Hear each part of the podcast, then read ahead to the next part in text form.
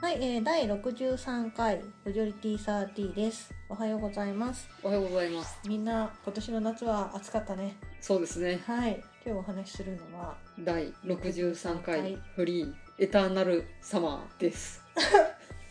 もうもうもう泣き泣いてしまうわなんかうっかりちょっと早め早めでもないんですけどお昼過ぎぐらいに集合したんですけど、うん、もう5話ぐらい見た見たねうっかり見てしまいなんかもう夕方です 本当ねしかも今日は台風が来てるからね早めに香り帰りたい帰りたいっつってた、ねうん、帰りたいんですけどちょっとこれから夕方から収録っていうねまあいいじゃないそういう時もきっとあるよやだよ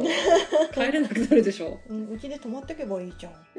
まあやだよ、だって明日5時起きとかでそしたら出勤がえってか明日会社行くのかおり、電車止まんないかなと思うけど、うんなんかみんな結構さ学校とかね休校になってるとこ多いけどね社畜は行くんだよそれでもそっかまあそんな話はどうでもいい、ね、どうでもいいねみんなこんな話はきっ とというわけで皆さんちょっとフリー見ました本当にまあ見てるでしょあ見てるかなまあ不女子のたしなみなんだけどねそうですねはいというわけで今回はあのフリーが最終回を迎えましたので、うん、えっとフリーエターナルサマーのお話をさせていただきたいと思いますはい、はいえー、フジョリティサーティはいい年こいたみそじ声オタク不女子2人がアニメや漫画、ゲームなどについてダラダラオタクトークする番組です。なお、本日は香りがうちに来てます。そうです。台風の中、そ1年 半ぶりぐらいですね。あ、そうだね。昔の、うん、なんだっけ、二度くらいなんかで来たね。なんか来たね。うん。まあいいや。はい。というわけで、あのー、まあ、もろもろの理由で聞くに耐えないところがあると思いますが、ご容赦ください。早速ね。はい。多分今日はすごい時間かかると思う から。そうかね。うん。そっか。そうじゃないかな。血で血を洗うカップリング論争が繰り広げられるということで、よろしいですか、ね、女子というのは因果の商売だな。そうですね。しかもあなた営業上がりじゃないです か。うん、うん、私は内勤ですので、はい、絶対口では勝てないと思うんです よ、ね、そんなことはないよ、いやいやいや、うんまあねあのいろいろ皆さんもあのカップリングがあると思うんですが、うん、まあ、地雷がある人はそんな聞いてる方もいないとは思うんですけれどもいろんな話をしますので、私これしか認められないいう方はあまり聞かない方がいいかもしれない、ね、はいもしくは、まあ、乙女芸能みたいな感じで誠は私の夫みたいな感じで。 そういう方もちょっと。そうですね。はい、で、えっ、ー、と、まあ、今回フリーは完結しましたので、すべての内容をお話ししますので、うん、ネタバレありというか、内容について全部お話ししますので、うん、まだ見てない方は全部見てから出直してこい。 そうね。そうね。つうか見てないとかありえないんでしょ。ギャーって話からね。そうなので、あの本当に見てくださいという一言です。うん、じゃあ早速言っていいですか？いいですよ。はい。じゃあ俺たちの夏はまだまだ終わらないぜ終わらないぜ一応カップリング表明しときますかあそうだね、はい、あじゃあちょっとその前になんですけれども、まあ、今回フリーということで、うん、まあ、あのフリーは前回1年前2013年の夏にやったんだよねそのちなみにその前の2012年は釣り玉がやってたんですけど早いね早いね本当というわけで、えっと、フリーが、えっと、去年に引き続きまして第2期うん、ということになってました。で、えっと、今回はその主人公4人主人公じゃない主人公のはるかちゃんを含めたその所属校の岩飛び高校 VS はるかちゃんの永遠のライバルりんちゃんの猿飛び、うん、違うよ猿飛びサスケになってるよ 岩飛びえー、っと鮫塚学園ですそうなんかいろいろ混じ る猿飛びサスケじゃないから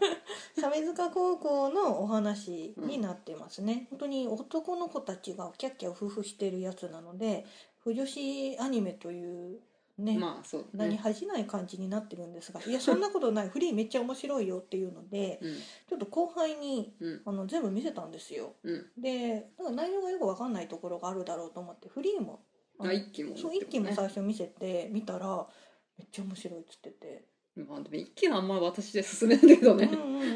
ただやっぱり2期まあ2期をね見るにはまあ1期見とかないとちょっとどういう関係なのかっていうの分かんないけど、うん、まあリアルなスポーツものとはまあちょっと違うからねちょっと違うよね、うん、そのタイムが何秒早かったみたいなそういうやつよりはもう2つの高校の勝負とかそのライバル同士の勝負っていうのを図式化してるちょっと分かりやすいスポーツものみたいな感じなので、うん、やっぱりスポーツやってた人に響くものが結構あるみたいで。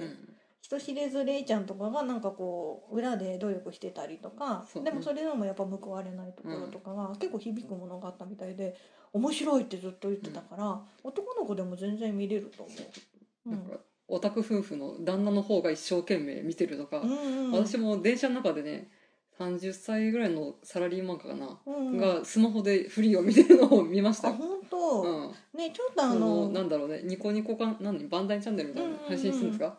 多分それだと思うんですけどなんかすごいキラキラしい男の子たちばっかり出てくるから、ちょっと敬遠してるんですっていう方にはあ本当にその先入観なしで見てほしいっていうか、もうまあ先入観あってもいいよとりあえず一回見てくれれば、あ普通に面白いじゃんってうん、なんかまもあうねこれは結構一気の時にもう散々言ったからきっと私たちのねこの宣伝と効果があってね、こう男性ファンもフリーを結構見てるんじゃないかなって思うんですけど、うん全然ないと思うよ。男性ポッドキャストとかでも結構フリー楽しみにして見てるんだよねあっ本当にていう人がちょっとちらちらいて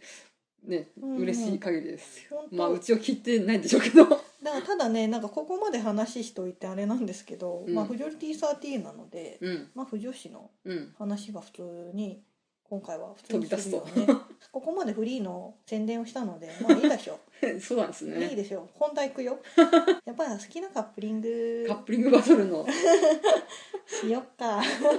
もう本当にこれはね血みどろの戦いになるからうね、んはっきり言って結論は出ないですてかですねさっき香りとそのフリーを見返してていろいろ話してたんですけどうんキャラクターに対する考え方自体がうん実はあの、カップリング以前に変わっ違ってて、うんうんうんちょっとその論争になってね殴り合いになりそうそうにそうなったので。胸ぐらを掴んでねそう壁ドンするところでした そうやばいかったねなんかでも面白いねなんかそのそれぞれの、キャラクター感っていうかそうねそうなんか全然違って一人で見るのも全然楽しいんだけど、うん友達とあのそれこそ全然考えが違う人と見ると面白いと思うんうう、んこれはこうこの人はこういうふうに考えてんだよみたいな、うんでも多分そういうふうに言えるのってすごいさ人物のそのなんかちゃんとこう下地ができてる作品なんだよね、う、うんんそうだねやっぱそこの目線の表情とかうんうん結、構あるじゃん、うんうん、だからそこでその受け手側がどう考えるかっていうのを余地を与えてくれる作品うなんでん本当うん行間が読めるっていうか、まあ行間が読める作品は不女子好きなんだけど、うんそれ以前にやっぱりその人間関係の機微がすごい感じられる作品でよかったよね。うんまあ特にね主人公のはるかは無口でうんうん、何を考えてるかがわからないっていうキャラクターだからこの目の動きとかうん仕草とか表情とかで演技をさせるんだよねだからこう絵で演技がしてるんだよ、うんうんうん、だからそそこをどう読み取るかってことだねの本当に声を出してのはるかちゃんのその人物像っていうのは全然ないよね。うん、ほとんど喋んないでなんか別にとかしかそうお前は沢尻エリカかみたいな なんかそういう感じのシーンがほとんど続いて、で後半に行くとうん自分の進路問題にぶつかってどんどん言葉が多くなっていくっていうねう、んうんっていうふうにちょっといろいろ熱く語り始めてしまうので、うん、じゃあまずカップリングの話をそうですねしようかね。はいじゃあ香りは誰がカップリング好きなのそれ言っちゃう言っちゃうまあ一気からねうんは言ってる通り私はハロリ ンですん何よ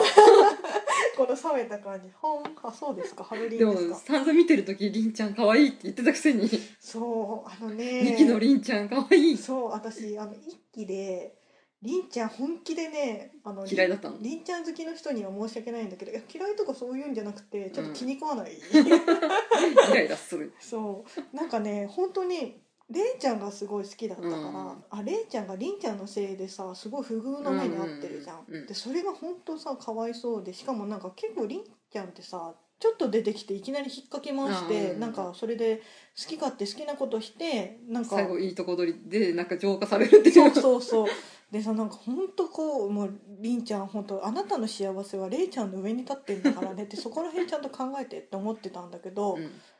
なんかニキのりんちゃんめっちゃ可愛いね超丸くなって男できてなんか逆の意味で燃えすぎてイライラした、 重すぎてなんか気持ち悪くなって吐きそうみたいななんかね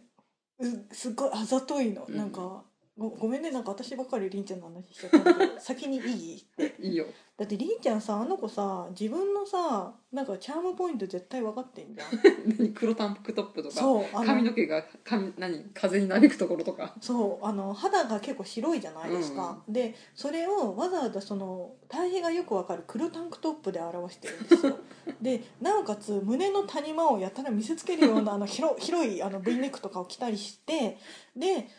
タンクトップの上にパーカー羽織るんだよね、うんじなんかクラブジャージそれなのにちょっとはだけるのああ肩がそう 肩がチラ見するっていうわかるあの着衣エロってやつだようんあの全裸をバンって出されるよりちょっと脱ぎかけの方が色っぽく見えるってやつじゃん、うんうんそれだよねって思 ってもう本当あざったくてイライラ黒したと白の対比があざとすぎてでさなんかサメ塚のさジャージの上がさ黒じゃんそうだねでさ本当何気ない感じで、うんプールからこれから入りますみたいな感じでジャージを羽織るんだけど、うん前閉めないのねこれから泳ぐからねちょっとね気だるくっていうかまあそう緩く上げてるんだろうねそう、うんもう本当あざとすぎてイライラする ダンそうやばいてか、うん、っていう感じでごめんなさいりんちゃんね2期のりんちゃん可愛かったまあそんな2期のりんちゃんで開眼してる人は結構多いと思うんですが、うん、本当まあ、私はちょっとい1期から散々みんなにね、うんこいつ何なんだイライラするみたいな感じで言われて、 でで最後あんな感じじゃないですうんか、うんうん、でやっぱ痛い子好きなんだな私っていうああねううんんうんでみんながこう叩けば叩くほどじゃあ私がちょっと可愛がってあげなきゃみたいなそういうまたモンスターペアレンツ心がムクムクとでまあ1期のさトゲトゲしたのが浄化されて2期の丸くなったりんちゃんもどっちも美味しいっていうそうなんかか険しさが本当抜けたよね、うんなんかちょっとあの部長になったからそうそうそう厳しさっていうのは残すんだけど全体を見る目を養いつつそうそうそう後輩に対してさその一期だと結構つっけんどんにしてたそうだよニトリとか散々な目にあってるからねニトリとかニトリとかなんか思い返すとニトリくん本当かわいそうだなって思ったかんなだけどり DV 夫みたいな感じで虐げられてたニトリなんですけど本当本当かわいそうんうねでももうそんなニトリに対してもうんうん本気で尊敬できる先輩になってね鮫塚自分のチームのことはもちろんのことうん岩飛びの方もてかうん主に遥のことにかけたりとかしてえれりんちゃんじゃないれあいそうちゃんだよレイちゃんもね面倒見たりそうっていうかね京アニさうまいなと思ったのがうん、れいちゃん好きの人って結構りんちゃんのこと嫌いになった人多く多いと思うんですうよ、ん、多分ねね、一期が終わった後 うに、んでそれを今回、えっと、3話のれいちゃんがなんかやっぱりどうしてもバタフライが泳げないっていうので、秘密の特訓をするんだけど、それをりんちゃんがちゃんとあの引き受けてやってるじゃんそうねうんコーチしてくれてたっていうそうだようちのれいちゃんをなんか優しくしてくれてるんだったらあれいちゃんまあまあいいやつじゃんみたいな まあ悪くないじゃんみたいな感 じで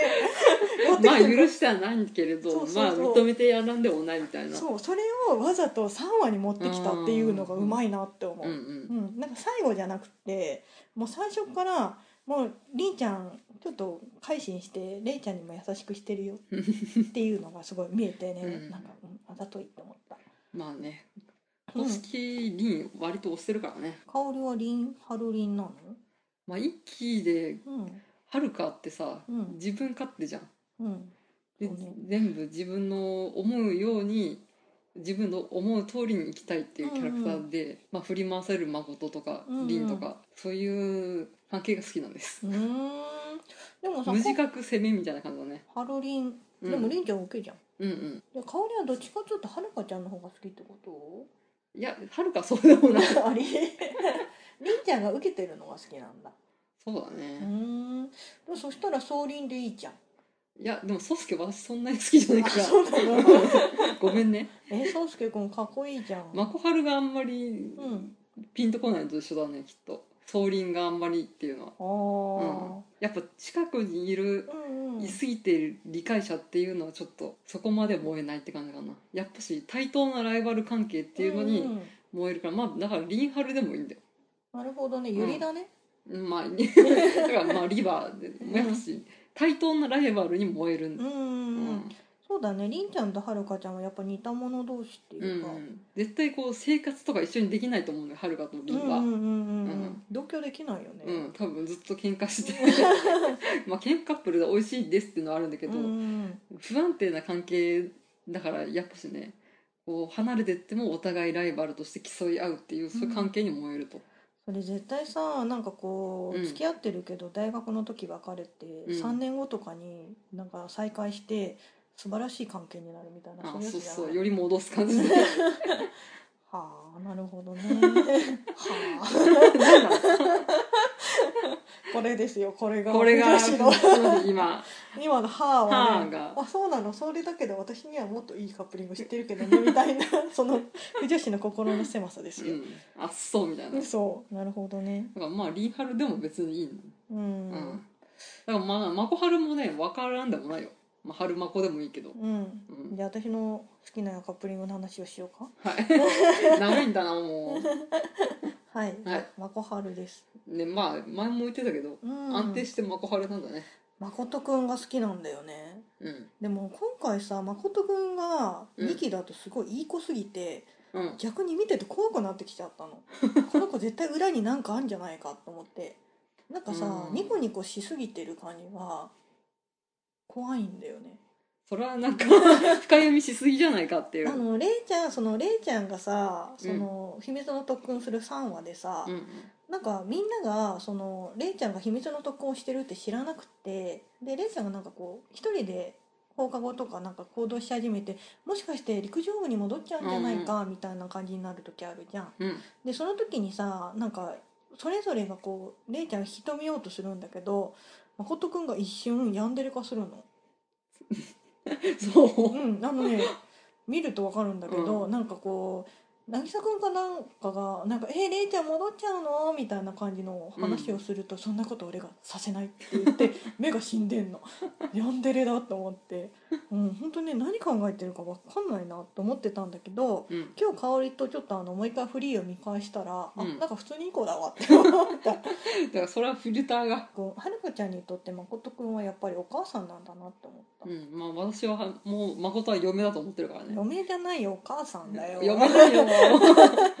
そこでまた戦いが、うんまあ別にお母さんでもいいんだけどうんだからそこでやっぱね違う誠とはるかのキャラ付けみたいなそのがうそうそううんで私の方の春まこうんの方あじゃあまこはるうのん関係性だと、うんやっぱり誠くんってそのはるかちゃんにとってお母さんって言ったけれども、うんそれはあのはるかちゃんが誠くんを見てる時の目線なんだようんうんで誠くんからはるかちゃんはあくまでその水泳がすごく速い、うんなんかそれがなんかちょっと憧れてる幼なじみなんだよね、うん大切な幼なじみであってではるかちゃんはそのお母さんだと誠くんのことを思ってるから絶対的な信頼を寄せてるわけよ、うん逆にその信頼を寄せるってことであんまり誠くんの人となりっていうかその内面を見ようとしてないんだよね、うんその思春期の子供とかってさお母さんって無条件に愛してくれるって思ってるから、うんそんなにそのお母さんになんかひどいこと言っても、まあ、どうせ許してくれるだろうっていううんなんか絶対的に甘えがあるじゃん。うんで今回のそのはるかちゃんがまあ後半に引きつ後半に行くにつれて自己中っぷりがすごいも そううだね作者をかけてる、まあう、んうん今回のその日記がどっちかというとはるかちゃんのそおうだね話だったから、うんはるかちゃんってやっぱり天才肌で自分のことしか考えてうない、んで俺はフリーしか泳がないって言ってるフリーだからそうそうそう実際にその周りの人がはるかちゃんの才能に気づいて、うんどんどんプレッシャーをかけ始めるんだよねうんでそれに対してはるかちゃんがすごいなんか重圧を感じちゃって、うん重圧とプレッシャー一緒だね まあねプレッシャーを感じてでなんかちょっとやさぐれちゃうんだけれどもその時に誠にすごい作ってかかるんだよね、うんなんかお前もそんなこと言うのかよみたいなそのうでそうで誠くんは誠くんで自分の進路とのこととかをうんいろいろ考え始めてて、なんだっけ岩富スイミングスクールだっけ、ああそうそうそうあの子供時代から通ってたそうそうあそこでなんかお手伝いをすることによってなんか自分のあの本当にやりたかったこと、あの教育者になりたいみたいなのとかをどんどん考え始めて進路の道をどんどん進み始めるんだよ。誠くんはそれをはるかに伝えたいんだけれども、うんやっぱりちょっと言いづらくて言えないところを、はるかちゃんは全くその誠くんのことを考えないから、うんまあ誠はどうせなんか地元に行って残って俺の近くにいるんだろうぐらいの考え方しかないわけよ。うんでそこで誠くんが実は俺東京の大学行こうと思ってんだって言って爆発するのがうん11話の11話か伝あの説の多分伝説の花火告白の回あそこの真子春の戦いは戦いっていうか血は喧嘩は素晴らしか った。うん、まあよく水本で見たような気がするけれそどうそうそうそうだって告白した瞬間に花火ドーンだかあら。ー てか不女子的な目線じゃなくても、うんその演出的なところがすごい良かった。はるか誠くんははるかちゃんにその大きな舞台に立ってっていうか、うんもっと上のぶ場所に立って泳いでほしいっていうふうに思ってるんだけれども、うんはるかちゃん的にはそのプレッシャーしか周りの大人から感じてなかったから、なんでそんなこと言うんだよ俺はお前とここにいたかったんだみたいな感じのうん話になるじゃん。うんでその瞬間に誠くんが「いや俺も実は高いところに行こうと思ってうんうる」んって言われた瞬間すごい画面がバーってブレるじゃんうんあれはすごいなって思ってやっぱ映画的共和人の演出がね、うんまあそこでもねはるかのキャラクター付けでさっきバトったって いうそなんかはるかは、ま、今さっきう全然誠のことは考えてないみたいなことを言ってたけど、私はそうじゃないんだっていうそねうそう はるかはもう誠がうすうす進路の方を決定してるのをうすうす気づいてるけれど聞きたくなくてシャットアウトしてる、 うんうん今自分はこういろいろプレッシャーに押しつぶされそうになったから、もうそんな誠のやつとかそういうことを聞きたくないんだ、未来に行きたくないみたいなそういううんうんところで立ち止まってモヤモヤしてるのかなっていうのが10話なのかなと思ってますそうで改めてその花火の会で告白されて、うんまあもうこういう決定打で誠は自分から離れていきますっていうのを言われちゃったからば、うん爆発したっていうのが私の考えです。その11話の方を皆さん見返していただくと分かるんですけど、うんあの花火大会のね前に行く前にその宗介と会ってて、うんあ宗介とはるかちゃんがう会んっはてたよいね、うんえっと誠はあまちゃん先生に進路を相談してそれの宗介と別れはるかとわはるかと宗介が別れて、うんえー誠とはるかが偶然会ってじゃあちょっと一緒に帰ろうかっていうところだね。うんうんその時に、えっとはるかちゃんが誠くんに「お前今まで何してたんだ」うんうん夕方だからね。で「あちょっとあ俺あまちゃん先生とちょっと話があったんだ」みたいなことをそうでその時に、うんはるかちゃんが「あそう」みたいな感じで、うんその深追いをしないのは、うん私の考えだともう自分のことで精一杯だからもう誠くんのことを気にしてる素振りはないっうんていうんだけど香り的にはうん、もう察してるんだけど、あえて聞きたくないっていう、さあ皆さんどっちどをっち取りがますかこう いうね見る人にねこういろんなうん読み解き方を与えるっていうそうだよねでそのやっぱしはるかのあんまりこう感情が表に出ないっていうキャラうんうん設定によっていろんな考えの違いが生まれるし、うんうでんそのキャラクターに演技をさせることができるっていう共愛の力だよね。すごいよね。うぜひお聞かせくださいここ の。本当ねえでも私はやっぱり保護者説を取るけどね、うんうん、意義あり意義ありそう そこまではるか青じゃないよ。いやはるかちゃんはなんかこう言ったらなんだけど、うんおバカさんだと思う まあ自分のことはしか考えてないっていうのはね、はるかちゃんってさ結構何でもできちゃう子なんでしょ手先器用だしあーそそ,、うだねれなりになんかあんまり努力しなくてもできちゃう子だと思うんだよね、まあ天才型だからこそっうん、うんうんてことでしょう。そうそううん。そうで誠くんが保護者って言ってるんですけれども、うん。まあ、今回に関わらずフリーっていうのは保護者っていうかその両親の存在がないんだよね。まああるけど気迫ってことだね。そうそうそう全然、あの岩飛高校の監督じゃなくて顧問としているあまちゃん先生も口出し全然してこないじゃん。そうだねでなんか周りの大人たちがわーわー言っててはるかちゃんが迷ってる時もなんかはるかちゃんが気づかなきゃダメだからっていうので待っててくれるんだけれどもう、んまあそれをやってくれるのはあまちゃん先生だけっていう。そうただそれもある意味さ私からしてみたら放置じゃんって思っちゃうんだ ああよま。あね。なんかまあはるかちゃんのお家がそのご両親がうんすごいなんか自由人で、うんうんなんか旅行っていうかいろんなとこうろうろうろうろしてるみたいな感じうんのなんかせ、ほとんど家にいないみたいな。そうそうだからなんかその自分を構ってくれるっていうか、うんなんかこう導いてくれる人っていうのがはるかちゃんには全くいない状態だったんだよねそこでその周りの大人たちがはるかちゃんに気づいて「君はこれをやった方がいいよ」っていう、ん君は天才だみたいなそこうとそっうてでそこで初めて締め付けられて「うん苦しい」っていう風になってるんだよね、そうだなんだっけ、何話だっけあそこだ9話の失速のホーミングではるか立ち止まる回ですね、そうだねここで唐突に大人が出てくるんだよ校長先生とスカウトの人だね、あそうだでね校長先生も「君は我が校の誇りだこれからも頑張ってくれたまえ」って言って、うんうんスカウトの人も「いや君はいいものを持ってるよぜひうちに」みたいなので唐突に出てくるっていうねそうだね、五郎ちゃんっていうそのスイミングスクールのコーチもいたけれども、うん中学の時に多分そのままねそのプールが閉館しないうんうんでうんずっと続いてればそれなりにそう育っていった関係性もあるんだろうけど、うん小学校で辞めちゃってるわそうけじゃん。ねねなんかそこでやっぱりなんかはるかちゃんが一人だけでそのポツンと立ってる感じがうんうんうこん鮮明になってて周りの大人は何してたんだろうっていう。でもそれも演出だからねやっぱこううん箱庭感だよ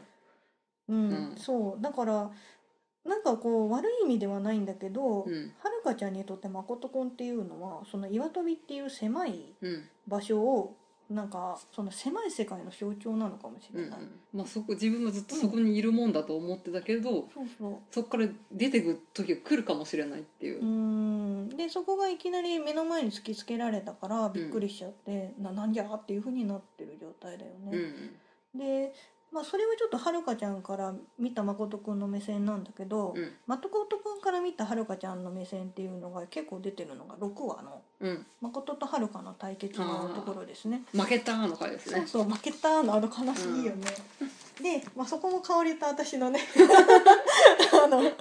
えがまた違って言っててバトルじゃあ私の考えから先に言うね、えっと、私的には誠くんがそのはるかちゃんとフリーの 200m で対決をしたいって、うんうんうんいきなり言い始めちゃって、はるかちゃん的には「お前何言ってんだ」みたいな感じになるんだよ。うんで誠くんはそのりんちゃんとはるかちゃんっていうのがすごい同じ世界のライバルとして戦ってるところをすごく羨ましく思ってるわけ、で誠くん的にはそのはるかちゃんの理解者になりたいから、うんあの友達として幼なじみとして理解者になりたいから、あのりんちゃんと同じポジションに自分も立って、うんうんそうすればはるかのことをもっと分かるんじゃないかっていうふうに思っうんてその勝負を仕掛けるんだよ。うんまあ、結局そのまま誠くんは負けちゃって、うんまあ、負けたーのと負こけろたに ーの爽やかなそう負けたーですよ。でその後にそのりんちゃんとはるかちゃんが対決してるのをすごい羨ましそうな寂しそうな顔をして、うんそこで話が終わるみたいな感じなんだけど、うん香りは違うんだよ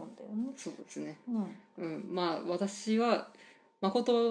凛うん、春香っていて、まあ今回宗介っていうキャラクターがいるじゃないですうか。んうんでまあ凛と春は永遠のライバルっていう関係だと思うんですけど、でも宗介も凛と対等なライバル関係としてうんずっと未来を見ていきたいっていうキャラクターで誠も同じはるかとうんうん対等なライバル関係で同じ実力で競い合っていきたいっていう思いがどっかにあって、うんだけどまあああいうおとなしい性格っていうか優しい性格だからうんうんねちょっと一歩引いたところがあるけどやっぱし自分も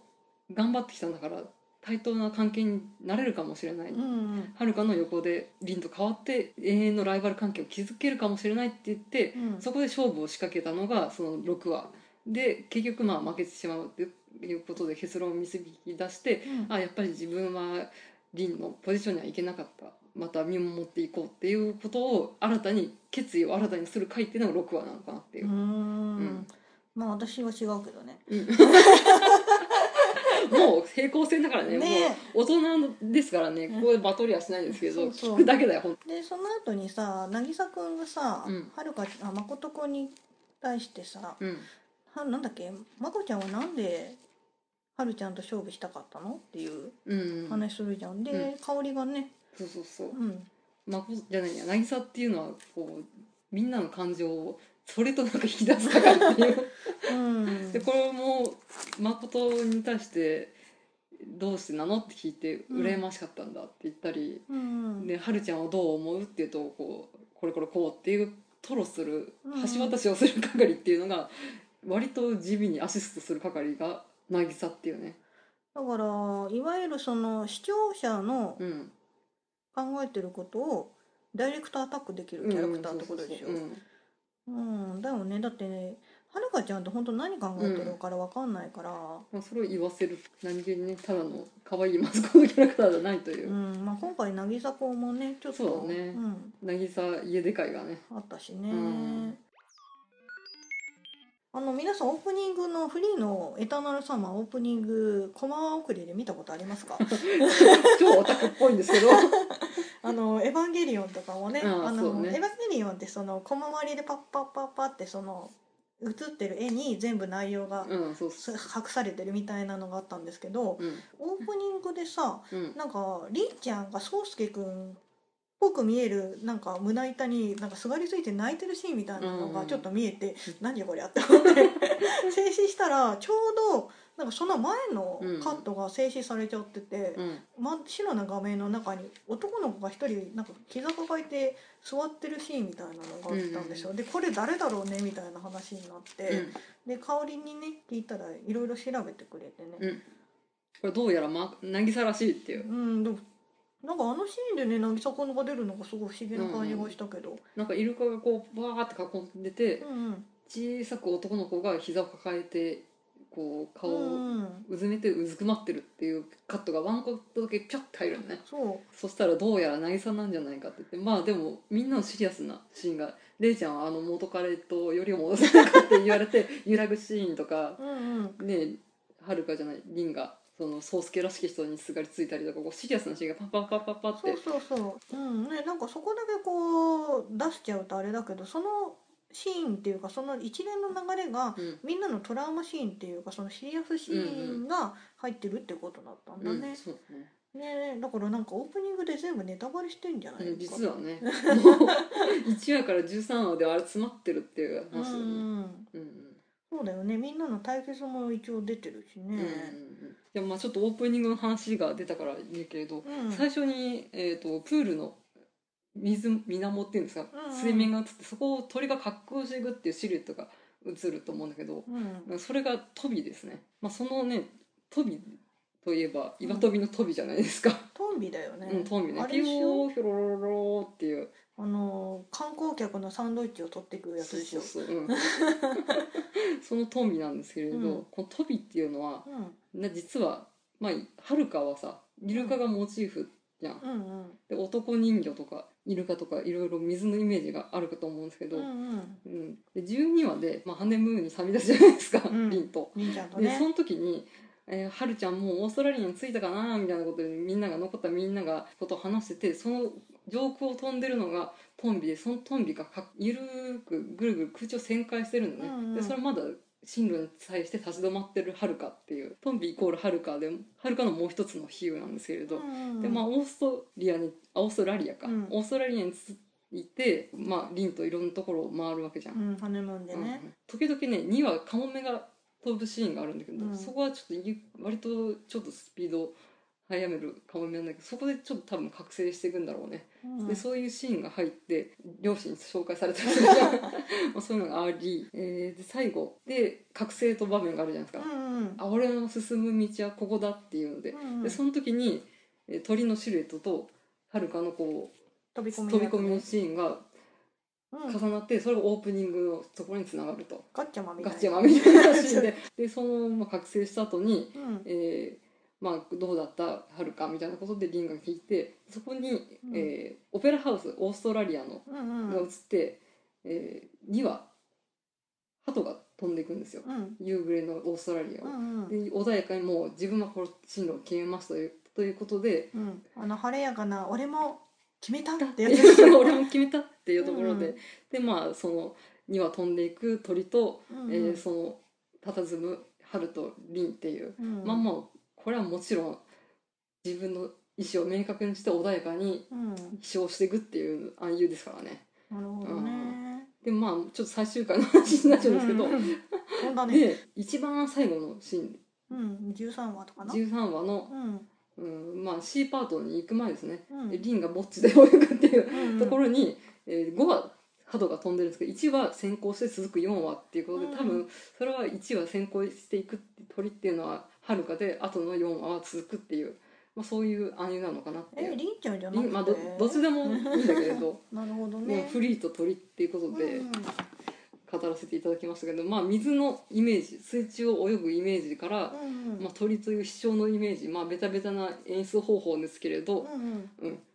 まあ、その青春の飛翔未来への飛翔っていうのを王道で書いていうんく京都アニメーションの演出方法というふうに から語らせていただきました。でもあれだよねなんか香りにいろいろ教えてもらったけど陰喩とか暗喩がすごいうんう多いんんだよね、うんあのなんだっけ橋があこれはまあね私じゃないですけうどんネットであれなんですけど、まあ、この演出ハネムーン会をやった人うんが「ハマコラブストーリー」の山田直子さんといううことんで、うんまあ、ネットで書いてあったのがへえと思って見たんですけど橋がよく出てくると思うんですけど、うん、そこは2人の絆とか仲間との絆とかうんうんみんなとの絆っていうのを象徴するので橋がずしずし出てくると。両面をこう橋渡ししてるってことだからうん絆ってことなんだろうね。うんまあ、そうやって映画的な演出方法もずしに取り入れている京都アニメーションというのでそうだねハロウィーンで2人でその決めたの時も橋出てるもんね。うんうで最後のそのりんちゃんが一人で泳いでる時も橋が映ってるもんね。うんでさうんまあちょっと戻っちゃうんだけどさうん、ハルリン的にあの12話のハネムーン会はどうだったんだいえそりゃあそりゃあもう燃えるっていうか燃えないっていうか、うん燃えてなるものかっていうかそういうハルリンの方向を封印してなんとか考 察しようみたいなここは山田直子演出かみたいな、ああなるほどね、うん、こうハルリンのなんかはあはあ同室はあはあみたいなあえてそこはこううん燃えずに、なんかちゃんとした考えで見てようと思ったんだけけど、ど燃えちゃうっていうことだったの ね。はあまあ普通に燃えたのもあったんですけれどうん、なんかあのシーンすごいユリだなって思った、うん2人でダブルベッドやってる時 とかあれさぶっちゃけいらんないよねそうそう別にダブルベッドである必要は全くないからねちょっと離れたツインで、リンが普通に告白するっていうシーンで全く問題ないはずだから、っていうかさ、んやっぱ聖地巡礼うで、んあのすごい不女子ってすごいなと思うのがうん、あの泊まったホテルとかみんな普通に行ってるよね さすがです、ねなんかさ本当に埼玉に住んでて東京に聖地巡礼行ってくるみたいな、そういう感じじゃなくて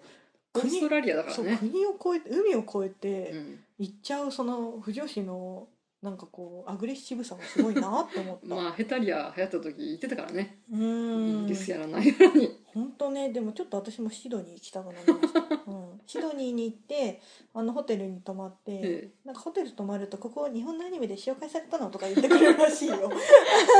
オーストラリアの人が「すいません」って感じだねうんでもまあ日本ほどそのオタクフプギャーとか思ってないからきっとあそうだうね、ん、なんかやたらハーハーしてる女の子たち来んなと思ってるぐらいじゃない、まあ以上、うんはいはいありがとうございましたはい考察中でしたねはいというわけで途中なんですけれどもうんあのすごい本当に途中なんですけれどもそうですねあの全部撮り終わった後に今撮ってるんですがあまりにも長すぎたので、うん前後編に分けます長いけどまとまってないっていう散々喋ってんのにまとまってないっていうねダメだよ香りネタバレになっちゃうよああなので、えっととりあえず今この状態で前編で分けますので、うんはい、次回の後編でその続きを配信配信しますのでよろしくお願いします。えっ、と、フジョリティサーティではお便りを募集しております。メール、ツイッター、ブログ、ブログコメントからどうぞ。